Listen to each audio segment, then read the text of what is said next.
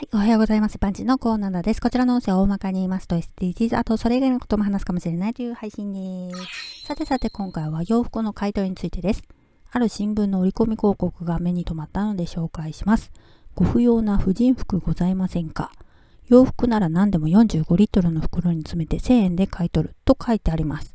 出張査定の流れ、お電話でのお申し込み、日時決定、査定員がお伺い、その場で査定、その場で現金買い取り、以上、内容を簡単に読み上げました。皆さんのお手元にもしこの広告があるとして、どう思いますかね？家に眠ってる袋たくさんあるわよとか、家に来てもらうだけなんて楽。でも申し込んじゃったわよとかね。ブランド品や貴金属の買取会社ですね。実際のところはわかりませんよ。でも、こういうのは気をつけた方がいいと思うんですね。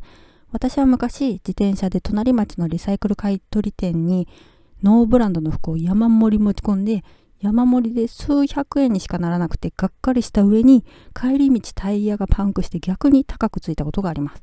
ノーブランドの服の価値なんてそんなもんですよ。だからこれはきっと洋服買い取りを餌に集客しているだけです。わざわざ家に来たガソリン代を考えれば他に金目のものを出すように勧められると思います。詐欺や悪徳業者に引っかからないためには怪しいって自分で気づけるアンテナを持てるといいよね。ではでは今回この辺で次回もお楽しみにまた聞いてくださいね。ではまた。